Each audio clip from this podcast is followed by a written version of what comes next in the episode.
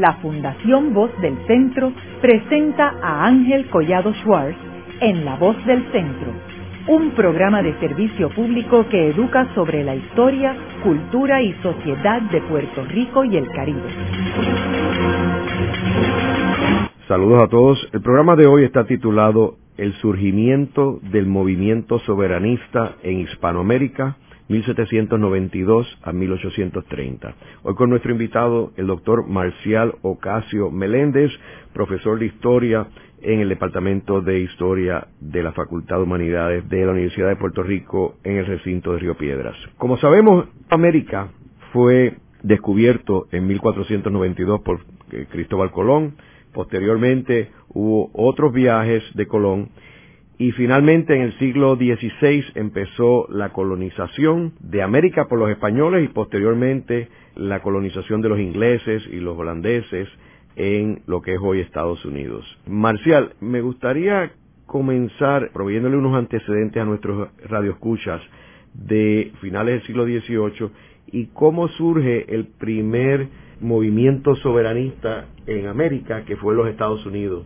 y cuál fue el detonante. Sí, buenas noches. El movimiento hacia alcanzar la plena soberanía en las colonias inglesas de Norteamérica es casi parte de su eh, origen de las colonias individuales cuando se, se fundan en el siglo XVII. Varias de estas colonias habían logrado conseguir permisos, charters, como dicen en inglés, del rey, eh, tanto de Jaime I como de Carlos I y luego de Carlos II, para crear unos espacios de libertad.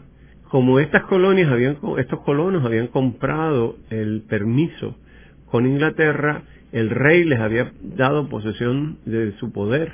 Por lo tanto, desde un comienzo, varias de ellas, dígase eh, Massachusetts, Plymouth, Rhode Island, tenían gobiernos propios autónomos del poder de la, de la monarquía inglesa.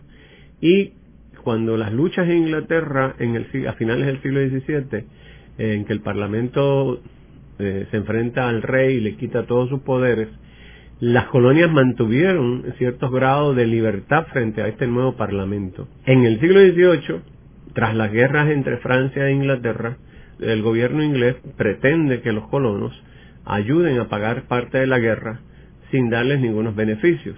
También había comenzado la separación lógica y normal de, de gentes que viven en sitios distintos, donde sus, sus vidas diarias históricas ah, tienen eh, eh, experiencias que son distintas. Por lo tanto, los americanos estaban eh, llevando a cabo una vida separada del, del común de los, de los ingleses y esto va a crear verdad una sensación de separación entre grupos de ellos hay unos grupos que han alcanzado una situación económica muy buena, especialmente en los puertos. Hay otros grupos que viven en las regiones fronterizas a lo largo de las Apalaches que quisieran moverse hacia el interior de ese enorme eh, continente. Y las políticas inglesas, especialmente después de 1760, van a, a limitar estas oportunidades de carácter económico. Por lo tanto, las élites de dinero son las que se encuentran ante una situación de crisis en Inglaterra. Como en toda sociedad, había unos grupos que aceptaban sin cuestionar lo que eh, los ingleses deseaban. Por supuesto, vivían en unos regímenes autonómicos, no vivían en regímenes de control absoluto. Y esto pues les permite a los abogados, a, a la gente rica moverse a separación. Cada una de las colonias inglesas en Norteamérica tenía un parlamento llámase Casa de los Burgueses o Asamblea de la, de la colonia, y en esas asambleas que se discuten, ¿verdad?, las relaciones que van a tener con, con Inglaterra. El intento de ponerle impuestos a los colonos, especialmente el impuesto del timbre, ¿verdad? O el, el impuesto que se le pone al té, van a generar unos eh, movimientos ya entre las colonias, intentar que Inglaterra elimine esas tributaciones. El problema que surge es que la separación cada vez es mayor. Y hay individuos, estamos en el siglo de la luz, supuestamente, el llamado siglo de las luces, están los ilustrados, los famosos pensadores franceses ingleses mismos, ¿verdad? que han empezado a combatir el absolutismo y la tiranía con ideas nuevas, acercándose a una nueva situación, y muchos de los americanos eh, que han estudiado en universidades, que son gente bastante avanzada, Thomas Jefferson, John Adams, ¿verdad? James Madison, son personas que conocen estas estas estas ideas.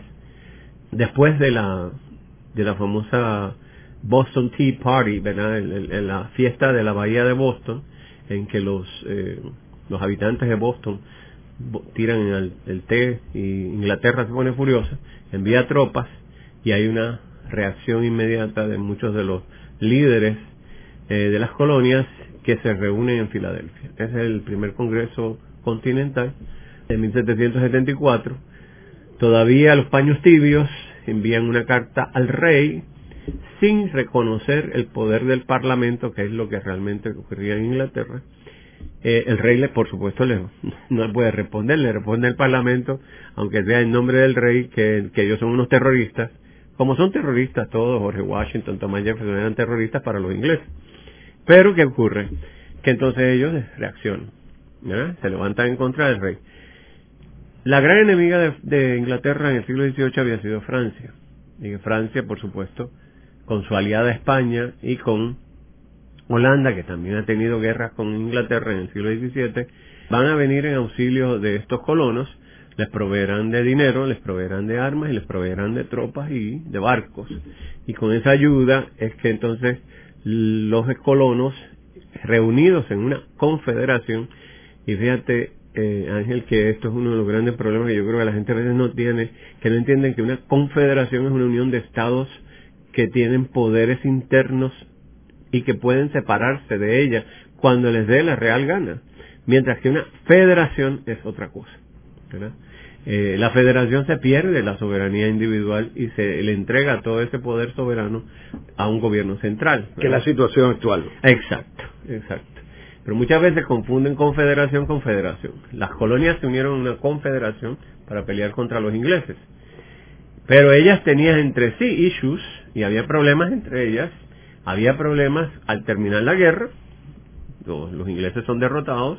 Tienen que admitir que tienen que, pero muy inteligentemente le echan, ¿verdad?, cebos a las a los nuevos 13 países que se han formado para que se peleen entre sí, para que peleen, que es regalarles todo el territorio que está entre las Apalaches y el río Mississippi, que eran los valles del Ohio, el valle del Mississippi y la, región de los Grandes Lagos, para que ellos se lo distribuyeran como quisieran. Por supuesto que estos colonias entre sí no se veían muy bien, porque los de Carolina del Sur no querían mucho a los de Carolina del Norte y los de Nueva Jersey tampoco querían a los de Nueva York. Así que eso esos eran problemas eh, que estaban ahí intrínsecos. Otra cosa que es bueno quizás mencionar en este periodo es el uso de la palabra república. Aunque llamemos república a estos países, yo lo hago, la palabra no tenía el sentido que nosotros conocemos hoy en día. Eh, res viene del latín, que es la cosa que hacen la cosa del pueblo. Esto viene de, de Roma, del antiguo imperio romano, bueno, no imperio, de la, de la república romana, del periodo cuando los romanos en el Lacio eh, echaron a los etruscos y se quedaron independientes solos y entonces llamaron a su a su sistema Respublica y la cosa del pueblo, ¿no? Este ese término no se vuelve a aplicar y a través de los siglos el término se utilizó para eh, identificar aspectos relacionados con distintos grupos. Por ejemplo, en los documentos españoles se habla de la República de los Indios, la República de tal cosa, y no hay ninguna república, ¿verdad? O sea que no había el término utilizado de manera oficial sobre un aparato político hasta que lleguen los Estados Unidos.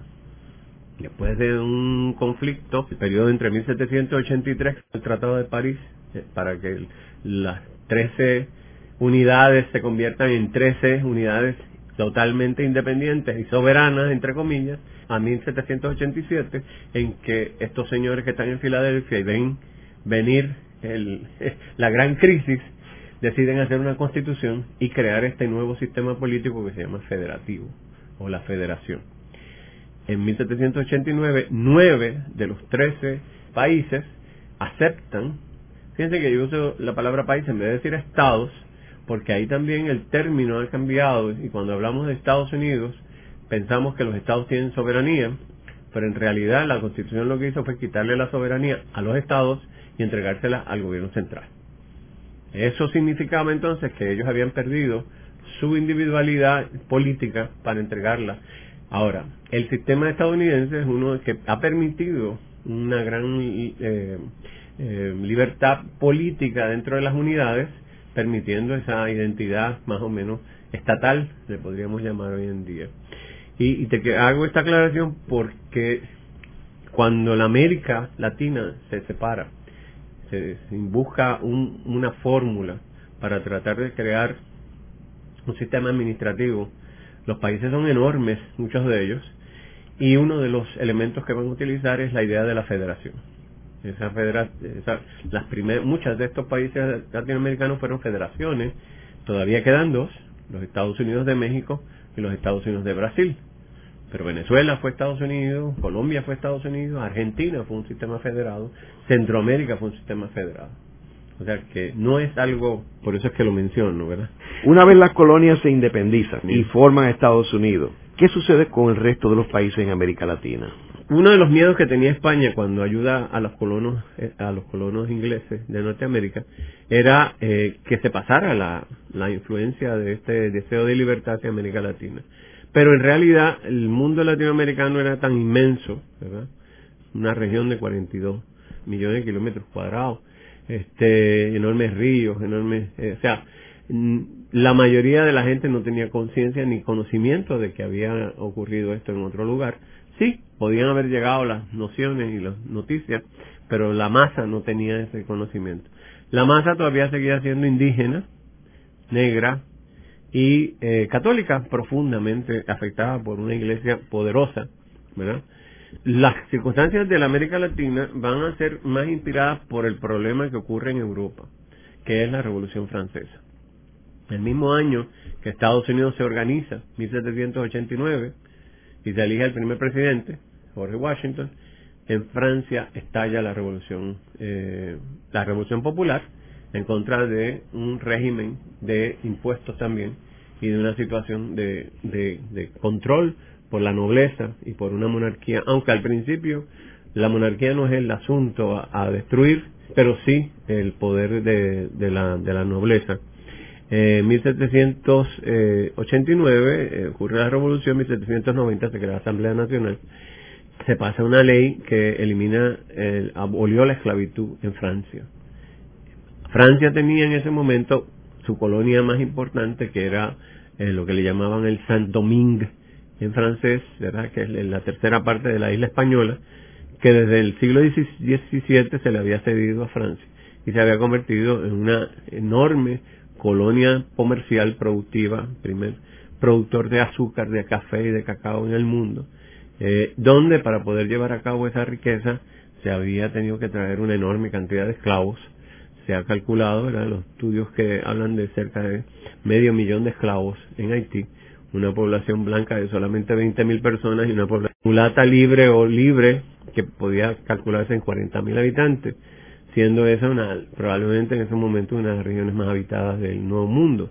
Ahí es que se levanta Toussaint Louverture, ex esclavo que era que sabía leer y escribir y también porque conocen las noticias de lo que ocurre en París de la abolición de la esclavitud y por qué si en Francia se abolió la esclavitud no se abolió acá. Así que hay un movimiento para abolir la esclavitud y eh, se levantan ejércitos, se pelea en contra de los de los de los blancos, ¿verdad? Este, toda la historia haitiana es una historia de ese periodo maravillosamente interesante, ¿verdad? El primer movimiento de verdadera libertad fue una libertad social, ¿verdad? Este, no tanto política. Eso llega más tarde. Francia entonces, al ver esto, la, Asamblea Nacional nombran a Toussaint como gobernador general de la isla y Toussaint entonces va a mantener su separación, eh, el primer país que se emancipa en realidad de, América Latina. Para 1795 España ataca a Francia. España pierde la guerra y en, en 1797 eh, le tiene que entregar el resto de la isla a Francia. Por lo tanto, en ese momento Toussaint con las tropas haitianas toma el lado español, que sería lo que es hoy en día la República Dominicana, y la isla completa va a estar bajo el poder entonces de Toussaint, desde Santo Domingo o desde eh, Port-au-Prince. Esa toma, ¿verdad?, de poder versus una, Francia que está envuelta en guerras eh, relacionadas con no solamente la revuelta original que ha dado pie a un país formidable, nacional, ¿verdad? Ahí es que aparece una de las primeras naciones europeas, porque ya no hay rey. Después del 93 matan al rey y termina el rey. Aparece la República Francesa, ¿verdad? Siguiendo el modelo de la República de Estados Unidos. Porque Estados Unidos es una república, es la primera república eh, del mundo moderno es Estados Unidos. Francia es segunda, ¿verdad? Surge el personaje de Napoleón Bonaparte. Eh, para defender a Francia entre los grandes militares, lentamente sube al poder y ya para 1803 Napoleón Bonaparte toma el poder absoluto y convierte la república en un imperio, se corona emperador, y sus planes en Haití ya venían de paso, porque él también le había quitado a España la Luisiana y tenía intereses en usar ese territorio para la expansión del imperio francés en América, que se lo habían quitado los ingleses. Ah, entonces, necesita usar Haití como su punto de su base eh, militar. Pero los haitianos en ese momento ya no están necesariamente a, gusto con un imperio napoleónico porque él también tenía interés en regresar la esclavitud. Así que el movimiento va a tomar un cariz distinto. Los haitianos se levantan ahora para alcanzar su libertad. Francia envía cerca de 60.000 soldados. A Napoleón envía 60.000 soldados dirigidos por su cuñado, general Leclerc. Da la casualidad que hay una epidemia de, fiebre amarilla que ayuda a matar a la mitad del ejército francés. Y los haitianos, ahora dirigidos por otros generales de Salins, Petion, Christophe, ¿verdad? Eh, ayudan a, acabar con las posibilidades que el ejército francés hubiera tenido. En 1800, Toussaint es, tomado prisionero por los franceses, enviado a Francia, y uno de los grandes líderes de la independencia americana muere en una cárcel francesa. Y Dessalines, en 1804, proclama la independencia de Haití. Eh, en 1804, creándose una constitución, ¿verdad? Que abolió para toda la vida la y una pena que hoy en día, ¿verdad?, que vemos Haití tan triste y tan desolado por todas las situaciones que han ocurrido, pero finalmente fue uno de los primeros baluartes de la independencia y la soberanía nacional, porque se crea una République Noire de Haití, o sea, la República Negra de Haití, que es su título oficial hasta el día de hoy, ¿no? Eso en, en las Antillas, ¿verdad? De eso habría que pasar al caso dominicano, que es un caso también muy particular, íntimamente ligado al Haití, porque los, las tropas haitianas habían ocupado ese lado español, luego se retiran, regresa a España, 1809, y hasta 1822, entonces España sigue dominando el lado haitiano, en el, 20, perdón, en el, 20, en el 21, perdón, en el 21, hay una revuelta contra España, pero dura pocos meses porque el presidente de Haití eh, invade a la República Dominicana y la mantiene bajo su poder hasta 1844. O sea que la independencia dominicana eh, no es así hasta 1844, nos saltamos un poco ese, pero está dentro del, del periodo de 1821, esa primera movimiento independiente, ¿verdad? Luego de una breve pausa, regresamos con Ángel Collado Schwartz en La Voz del Centro.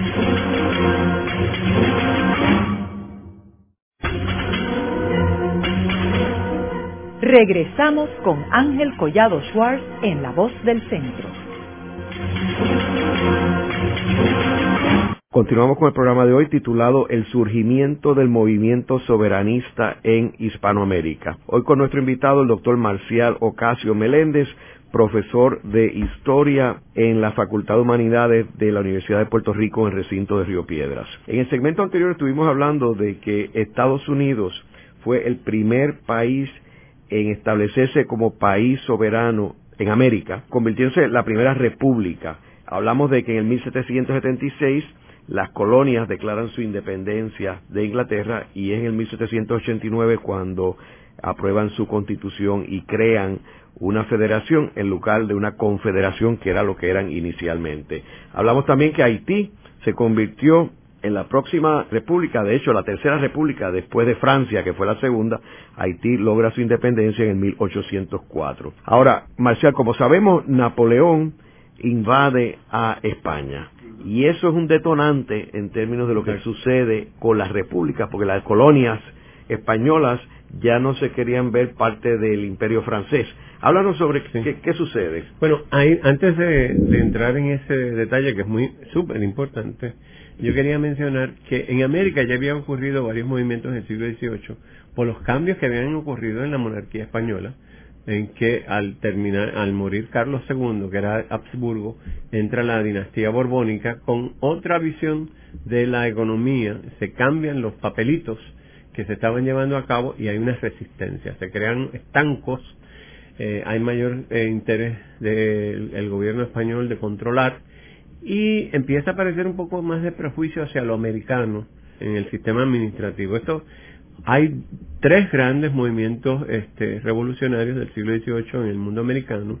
Uno que ocurre en Bogotá hacia finales del, del siglo, en los 80, 1780, y otro que ocurre en el Alto Perú, lo que es Bolivia hoy en día, la famosa este, rebelión de, del Inca, y un tercer movimiento en Quito, donde hay un eh, movimiento inspirado un poco por los jesuitas contra eh, la nuevas medidas administrativas que ha traído la monarquía española. O sea, México también hay un levantamiento en Perú, en Colombia y en Quito. El hecho fundamental quizás de este periodo también es la expulsión de la orden jesuita de América por Carlos III. Hay una lucha entre él y los jesuitas y para 1780 se saca a los jesuitas de América. Cerca de 600 jesuitas son echados del territorio americano, muchos de ellos americanos. No solamente todas sus propiedades pasan a manos del Estado, pero varios de estos jesuitas americanos desde Italia o desde Europa van a escribir en contra del régimen español. Y aunque esto es limitado en términos de presencia pública, ¿verdad? es importante porque los jesuitas eran parte de la iglesia y la iglesia sí la conocía la gente. Así que los trabajos que ellos escriben, ¿verdad? Hay una carta muy particular que es de un jesuita peruano que la deja en Londres para Francisco de Miranda, el gran venezolano, que es uno de los padres de la independencia americana. Esa carta a los americanos eh, es del año 1792, donde él ya está pidiéndole a los americanos que se levanten en contra del régimen español y que proclamen la independencia, adquieran su soberanía, ¿verdad? Quiero leer un pedacito, nada más, un parrafito de esa carta, donde él dice, no hay ya pretexto para excusar nuestra apatía si sufrimos más largo tiempo las vejaciones que nos destruyen. Se dirá con razón que nuestra cobardía las merece. Nuestros descendientes nos llenarán de imprecaciones amargas. Cuando mordiendo el freno de la esclavitud que habrán heredado, se acordaren del momento en que para ser libres no era menester sino el quererlo. Eso es parte de estas, estas cartas son maravillosas. Esta carta la va a publicar Francisco de Miranda después y es uno de los elementos que de juicio, ¿verdad? Que en todos los todos los territorios americanos y hay que entender una cosa muchas veces la gente no entiende que creen que los países surgieron de la nada, las naciones América, España no creó naciones, España tenía regiones en América y esas regiones tenían todos sistemas administrativos distintos. Así que los movimientos de separación, ¿verdad? Yo los he dividido en dos. Uno Eso era lo que llamaban virreinatos. Bueno, había virreinatos, había capitanías generales. Sí, mira, eh, si vamos bien rapidito sobre eso, había en el siglo XVIII, ya a finales del siglo XVIII, se habían creado cuatro virreinatos. Dos originales, México y Perú, y los otros dos que surgen en el siglo XVIII, que son eh, Bogotá y Buenos Aires. Dije las capitales, el Virreinato de la Nueva España, el Virreinato del Perú, el Virreinato de la Nueva Granada y el Virreinato del Río de la Plata, que era Buenos Aires. Estas cuatro ciudades importantes, el primer orden, ¿verdad? Van a tener universidades, van a tener arzobispados, van a tener audiencias. ¿Dónde está Puerto Rico? Esas estaban Supuestamente Puerto Rico y las Antillas españolas estaban bajo el, poder administrativo del virrey de México. Pero en realidad había territorios dentro del sistema español que se llamaron capitanías generales. Y estas capitanías generales eh, existían, eh, algunas de ellas desde el principio de, la, de cada uno de estos países, de estos territorios. Por ejemplo, Capitanía General era Puerto Rico, era Santo Domingo, era Cuba, era eh, la Luisiana, era este, eh, Venezuela, era Centroamérica, eh, Guatemala, que también le llamaban el Reino de Guatemala, y era Chile, que eran capitanías generales. Estas capitanías generales, aunque estaban adscritas a los virreinatos, tenían poder eh, sus líderes administrativos directamente de la corona, de la, del Consejo de Indias. Además de eso, había intendencias. En el siglo XVIII se crearon intendencias en muchas partes de América. Y estos intendentes entonces regían sobre partes particulares. Por ejemplo, Quito era una intendencia. Y el presidente de la intendencia le decían presidente y por lo tanto había títulos de presidentes ¿verdad? Además en América había ciudades, muchas ciudades eh, construidas por los españoles, formadas, originadas por, por España. Y estas ciudades tenían regímenes, muchas de ellos de cabildos, y estos cabildos tenían poder. Originalmente los cabildos eran eh, de, lo, de, lo, más democrático que podía haber España hecho, que eran entre vecinos. Luego fueron comprados los títulos y muchos de los asientos de los cabildos especialmente en las grandes ciudades, estaban dominados en el siglo XVIII por descendientes americanos de los que habían comprado los, sitios originalmente. Quiere decir que en los cabildos americanos la representación era más americana y no tanto española, ¿verdad? Otra cosa que muchas veces no, no la historia, los libros no nos dicen, es que el número de españoles en América era relativamente pequeño versus el tamaño enorme de la población, ¿verdad? Para el siglo XIX, comenzar el siglo XIX, toda la América tendría unos 16 millones de habitantes, de los cuales los españoles no llegaban ni a un millón en todas las Américas, ¿verdad? Así que cuando ocurre, el, y ahora voy al, al hecho de Napoleón, ¿verdad? Cuando Napoleón tiene estas ansias de poder, ha alcanzado un gran control sobre Gran Europa, Inglaterra se le enfrenta, y la gran amiga en Europa de Inglaterra era Portugal. Pero la flota británica mantiene a los franceses encerrados dentro de su país. Napoleón entonces decide, quiere cruzar sus ejércitos a través de España para atacar a Portugal. Y llama entonces a Carlos IV, rey de España, a una conferencia en Bayona junto con su hijo Fernando VII. Eh, allí Napoleón obliga a Carlos a abdicar el trono en su hijo Fernando VII y obliga a Fernando VII a abdicar el trono en él. O sea que Fernando abdica el trono en Napoleón y Napoleón entonces se lo entrega a su hermanito José Bonaparte. Este abuso de poder de, Napoleón eh, va a ser muy resentido, por supuesto. Esto ocurre en el año 1808, genera como una consecuencia inmediata la guerra de independencia española, que así es como se llama, es la independencia de los, de los franceses que invaden entonces España y a través de todas las provincias españolas se crean juntas de gobierno y en Madrid se crea una regencia, por supuesto, en lo que el rey está prisionero. Pero eso inmediatamente llega a América. Las noticias llegan rápidamente a América. Y en todas las ciudades americanas va a haber movimientos, las grandes ciudades, especialmente las cuatro capitales, va a haber un movimiento hacia hacer algo similar. Así que lo primero que, que vamos a tener como una reacción americana es hacer lo mismo que se hacía en las provincias españolas, crear juntas que en representación del rey dominen sobre el territorio esto va a ocurrir entre 1808, la primera junta de gobierno americana en México, el virrey y, un grupo de, notables de la Ciudad de México se reúnen junto con, con, el cabildo de la Ciudad de México y llaman a la creación de una junta de gobierno. Ese periodo va a ocurrir entre 1808, México el primero, luego va, eh, va a estar Montevideo, luego otra junta va a estar en en Chuquisaca, en lo que es hoy en día Charca, lo que va a ser Charca, lo que es hoy en día Sucre, en Bolivia, luego la Junta de La Paz y en Quito, que son entre 1808 y 1809. En 1810 va a haber juntas también en, en Buenos Aires, en Bogotá y en Caracas, que son las más famosas, ¿verdad? Pero todas esas juntas de gobierno lo que querían era guardarle el territorio al rey, no estaban en el asunto de independencia. Sin embargo, al tomar poder y, separarse de lo que el Consejo de Indias hacía desde, desde Madrid, se están emancipando. No se están independizando. Se están separando el poder, están diciendo, ustedes mandan allá y nosotros mandamos acá, pero el rey es el mismo. Están tratando de crear, ¿verdad?, la conciencia, el concepto de imperio que, que nunca España logró hacer, aunque era en realidad, era, eso, un, un rey sobre provincias totalmente distintas, porque cualquiera que crea que España es una unidad está absolutamente equivocado, porque en España no hay unidad, España es un montón de provincias que mantienen sus identidades hasta el día de hoy. Porque nadie me diga a mí que vivir en Sevilla es lo mismo que vivir en Barcelona o que vivir en Logroño o que vivir en Santiago de Compostela. Unos hablan catalán, otros hablan gallego, otros, hablan como calé, ¿verdad? Así que no hay, no hay una esa unidad. Y lo mismo va a pasar en América. Va a haber una gran separación.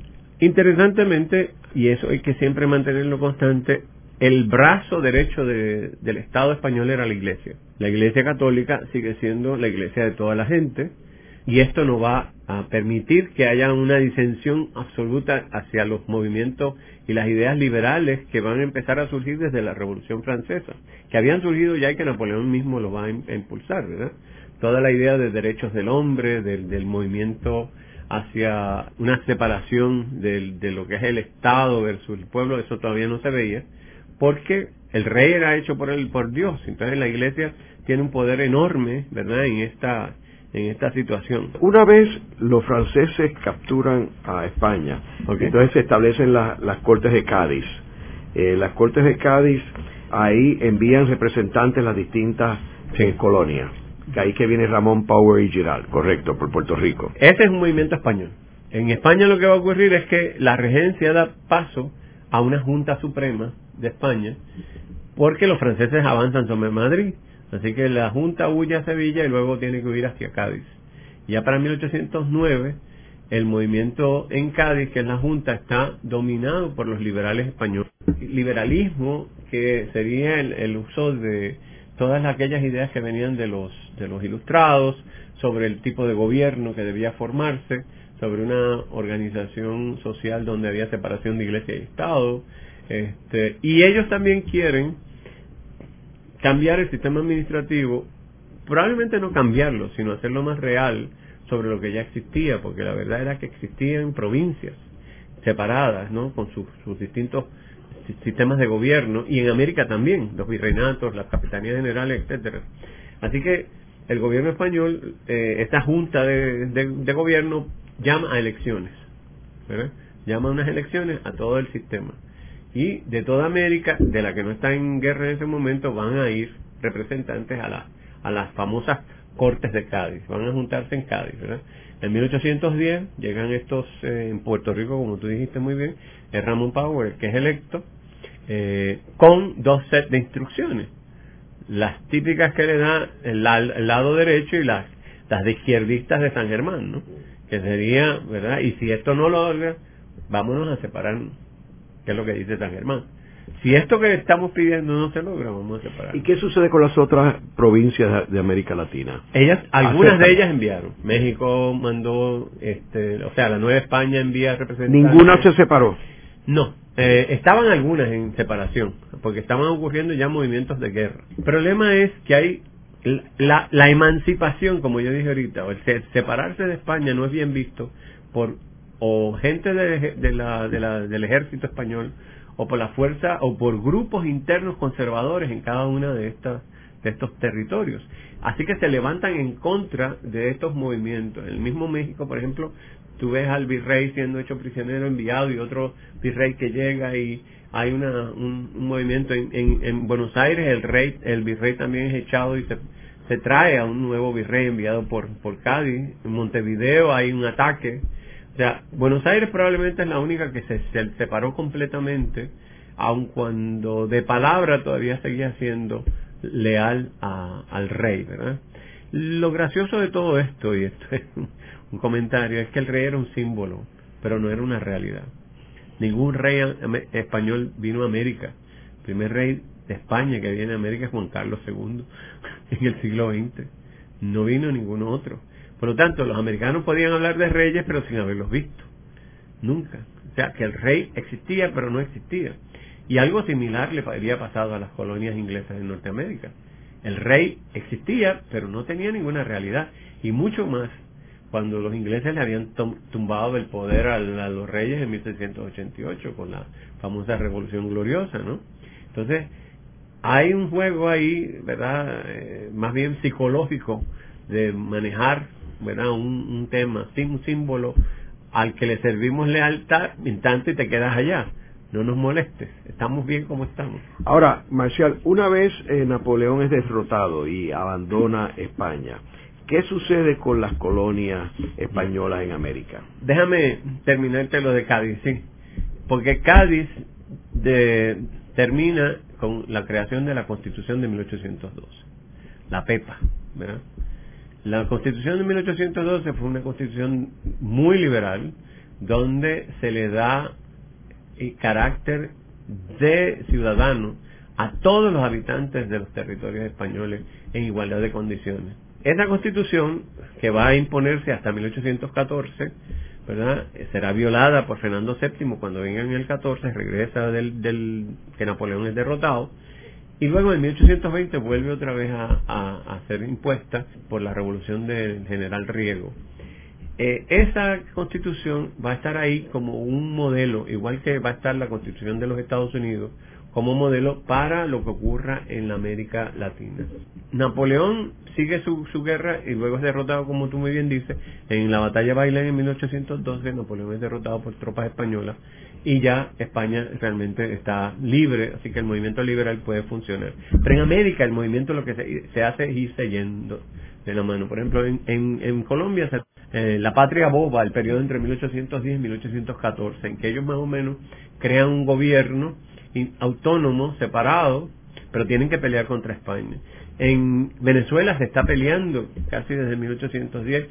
En Buenos Aires no hay guerra directa entre Buenos Aires y los españoles, aunque sí va a haber algunos en Montevideo si se pelea y en Paraguay.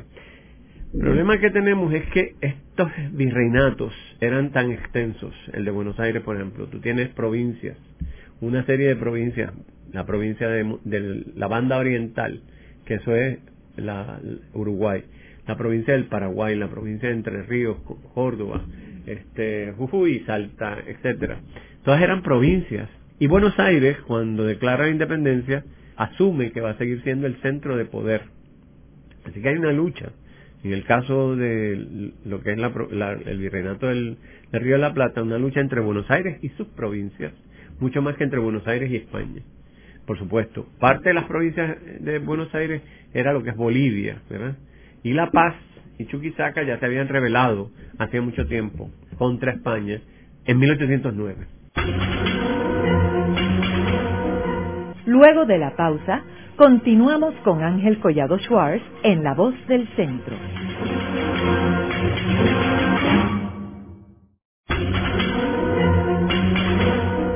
Regresamos con Ángel Collado Schwartz en La Voz del Centro. Continuamos con el programa de hoy titulado El surgimiento del movimiento soberanista en Hispanoamérica. Hoy con nuestro invitado el doctor Marcial Ocasio Meléndez, profesor de Historia en la Facultad de Humanidades de la Universidad de Puerto Rico en el recinto de Río Piedras. Marcial, en el segmento anterior estábamos hablando de Napoleón Bonaparte, que es derrotado y tiene que salir de España. ¿Qué sucede en ese momento con las colonias españolas? ¿Cuáles son las primeras que empiezan a emanciparse? Eso es parte de lo que está ocurriendo con las celebraciones de independencia. Los mexicanos, por ejemplo, aluden que en 1810 se separaron. En realidad, la independencia mexicana no llega hasta 1821. Porque, como te dije, el primer movimiento que ocurre en la América hispana es de defensa de los territorios de Fernando VII por aquellos cabildos que proclaman, ¿verdad?, su separación. Por eso es que yo le digo emancipación, se separan, pero siguen adscritos a España. Su soberanía no la adquieren todavía, porque España también. Pero dentro de cada una de estas colonias hay grupos de conservadores que no quieren separarse de España bajo ninguna circunstancia. Y junto con algunas fuerzas militares van a oponerse o fuerzas políticas a la pretensión de estos cabildos que se declaran en rebeldía en cierto modo contra la autoridad que emanaba de España, no contra el rey, sino contra una autoridad ficticia. En el caso mexicano, como ocurrió también en Quito, sí hay un movimiento de independencia que no se logra, no es exitoso. Del padre Miguel Hidalgo, ¿verdad? Junto con una conspiración donde había varias, varias personas, Allende y, la corregidora García y un grupo de, otros maravillosos este, Morelos, van a, ser perseguidos por el virrey el 15 de septiembre en la noche cura Hidalgo, desde su iglesita, allá en, Dolores, este, empieza a tocar las campanas, llama a todos los indios que viven en los alrededores, un pequeño pueblo indígena, y le pega el famoso grito, ¿verdad? Que se celebran los mexicanos el 15, 16 de septiembre en la noche, ¿verdad? Viva México, viva la Virgen de la Guadalupe y muerte a los gachupines, que es matar a los españoles. Los indios encantados de la vida se lanzan a, a cumplir con las tres cosas, ¿no? Viva México, un nombre que para ellos no tiene sentido porque será la Nueva España para los españoles, pero México es un nombre que ha aparecido, viva la Virgen de la Guadalupe que continúa siendo vitoriada hasta el día de hoy, y muerta los gachupines que se agarraron a todos los españoles y todos los blancos que había en el camino. Eso pone juntos a los criollos, a los españoles, porque el miedo de que los indígenas pasen por las armas. El movimiento va a ser muy exitoso entre la noche del 15 de septiembre y febrero del próximo año. Hidalgo logra unir a una cantidad gigantesca de indígenas que se ha calculado fluctuaba sobre 60 mil personas que estaban toman varias ciudades, eh, hacen misas inmediatamente, grandes tedeums, ¿verdad? Y cuando llega cerca de la Ciudad de México, en el, en el 1811, Hidalgo se echa hacia atrás porque teme que esta enorme multitud de indígenas acaben con la joya de la corona y la joya de América, que era la Ciudad de México. Así que él se retira, inmediatamente pierde el apoyo de los indígenas y a pocas semanas es capturado y es este, ejecutado ¿no? por los españoles. le cortan la cabeza y la ponen en una pica.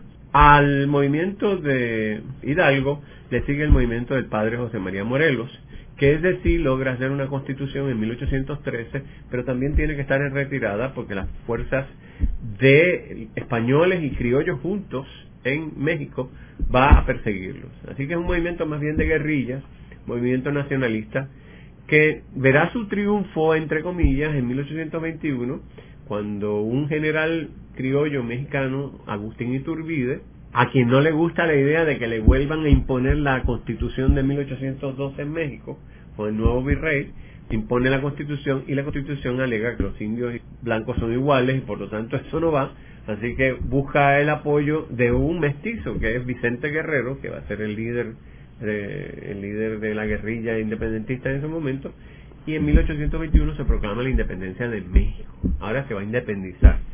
Y el tratado que juntos llaman que el tratado de las tres garantías, dice que México va a ser un imperio.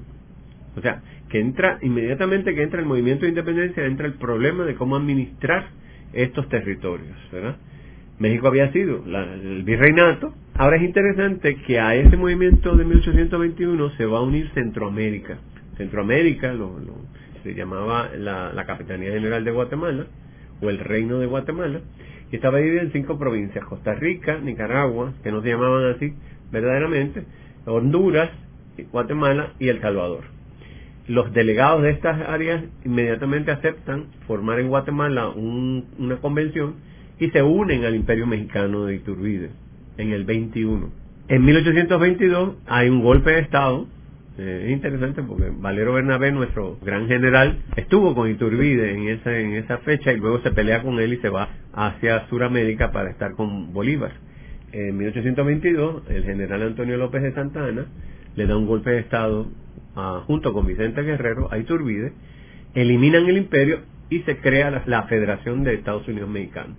O sea que la República es en el 23, realmente cuando Iturbide regresará y luego es asesinado y ya empiezan las luchas del militarismo latinoamericano. ¿Y qué está sucediendo en el sur, en el Mar de Plata, esa zona? Argentina, el otro país interesante, Buenos Aires había sido atacado por los ingleses en 1806, el virrey había huido y habían sido los bonaerenses los que habían logrado derrotar a los ingleses. En 1808 vuelve otro intento de invasión por los ingleses y nuevamente son los bonaerenses los que echan la cara, no son los españoles, y ellos se dan cuenta que ellos pueden hacer las cosas por sí solos, ¿no? Así que dejan el rey fuera y en 1810 se crea una junta para cuidar el territorio, como te dije, en todas partes de América es el mismo plan, ¿verdad? Cuidamos el territorio, pero eso es como el rey está allá y nosotros somos los que te cuidamos el territorio, pero es nuestro, ¿no? De ahí entonces empieza la lucha que va a ocurrir. En el 11, José Artigas, que es un, vamos a llamarle uruguayo, que es la banda oriental, era, era un oriental, como le decían entonces, viene a Buenos Aires para ponerse al servicio de la Junta Suprema de Buenos Aires, eh, pero y entonces se va a Montevideo y le pone sitio y ahí empieza todo el movimiento de separación. Cuando Buenos Aires pide inmediatamente a las provincias que se unan, ¿verdad? Porque ha habido gritos de independencia o separación en Córdoba y en otras, y también en Asunción. En Asunción se levanta un grupo, un triunvirato, ¿verdad? que eventualmente y proclaman que ellos no se van a unir a Buenos Aires. En 1813 el triunvirato de Paraguay eh, se separa completamente y José Gaspar Rodríguez de Francia, un personaje de lo más fascinante que, que ha dado América, asume el poder absoluto, era un doctor en teología, que toma el poder en el Paraguay en 1813 y lo mantiene hasta su muerte en 1840. Y Paraguay se independencia no solamente se independiza de España, se independiza de Buenos Aires y cierra la frontera, porque tú sabes, Paraguay es un país mediterráneo en América del Sur, donde las vías de comunicación son los grandes ríos, ¿no? Y él puso barcos en los ríos y puso fortines para que no pudiera nadie entrar. O sea que el Paraguay es uno de los primeros que ya en 1813 es absoluta y totalmente independiente. Buenos Aires tiene entonces que pelear con sus provincias y contra los españoles que están en el Alto Perú, que es Bolivia. En ese momento es que llega José de San Martín, a, regresa de Europa, donde había estado peleando por la independencia española, y ahora viene a pelear por la independencia de su país. Es enviado a Mendoza, que está cerca de, de los Andes, y desde ahí entonces trata de, de, atacar a los españoles, ¿verdad? pero Chile está al otro lado. En Chile había ocurrido lo mismo, Santiago se había, había habido un grito y había unos grupos que cuidaban, una junta que cuidaba el territorio para, para el rey. Pero para 1817, ya hay grupos que quieren la separación, especialmente un personaje de la historia chilena, Bernardo Higgins, y eh, San Martín, unido a él, ¿verdad? logra derrotar a los españoles en la batalla de Chacabuco, en, en el norte de Chile, y se le proclama la independencia chilena en, en, 1817. O sea que Chile se separa de Buenos Aires. No, Chile se separó de, de Perú, en realidad, pero no, no hay una independencia del Perú porque el Perú no, no había tomado la misma situación que Buenos Aires, ¿no? O sea, el movimiento es complejo, pero es muy similar. Se podría separar en dos, dos etapas. 1810, 1815 es la patria boba, la, la, patria vieja, el periodo de una, de una crisis en que los, los patriotas quieren mantener eh, su relación con España, pero emancipados, sin tener que rendirle cuentas. Ellos quieren mantener su movimiento. En 1815 aparecen los dos grandes personajes que son Bolívar con un issue de independencia absoluta y también San Martín, pero también en todas partes hay un movimiento hacia la independencia, o sea que es la independencia la que es. Luego de una breve pausa, regresamos con Ángel Collado Schwartz en La Voz del Centro.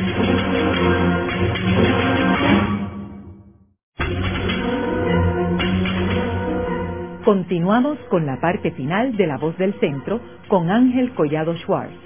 Pueden enviarnos sus comentarios a través de nuestro portal www.vozdelcentro.org.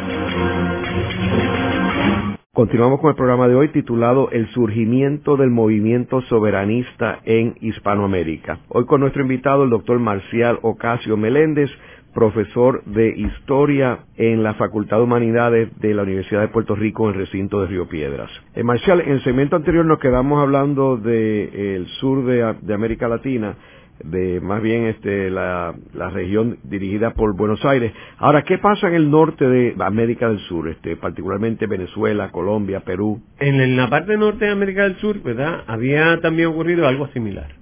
Estas juntas que se crean a raíz de la invasión de España por Napoleón y entonces juntas que quieren cuidarle el, territorio. Por supuesto que en Caracas pues hay un movimiento más de separación, ¿verdad? Y para 1811 se declara la independencia. El 5 de julio de 1811, Caracas declara la independencia y no la emancipación. Ya, por supuesto que una cosa es declarar y otra cosa es lograr obtener.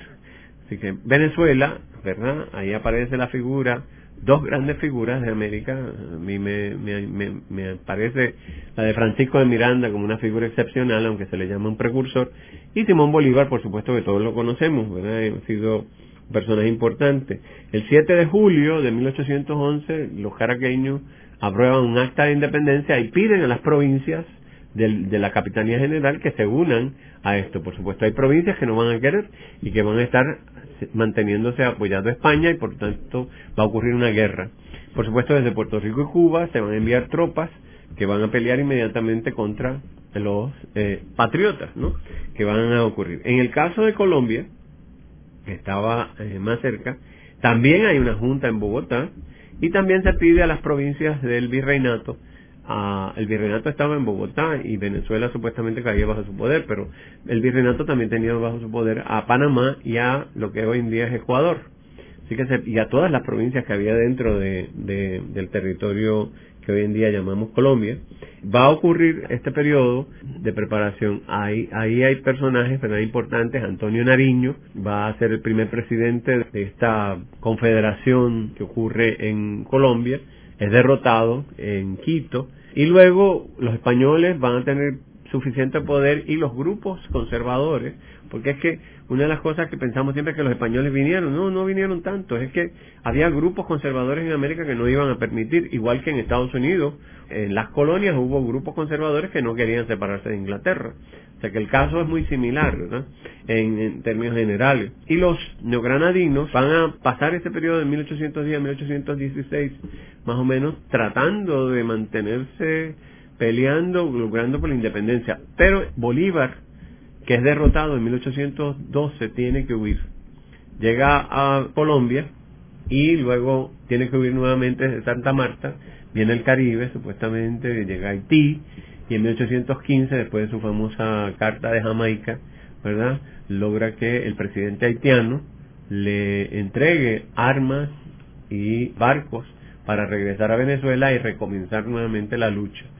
O sea, hay una guerra en el norte de América, en Venezuela, en Colombia va a haber levantarse los ejércitos para pelear contra los españoles. En el año de 1819 eh, ocurre la batalla de Boyacá o del Pantano, que libera a Colombia. En el año de 1821 ocurre la batalla de Carabobo, el 24 de junio de 1821 ocurre la batalla de Carabobo, que interesantemente el general español es el mariscal de la Torre, don Miguel de la Torre, que como premio a haber perdido le regalan la, gobernación de Puerto Rico, famoso en nuestra historia, es en esas fechas en que finalmente se puede resolver la independencia.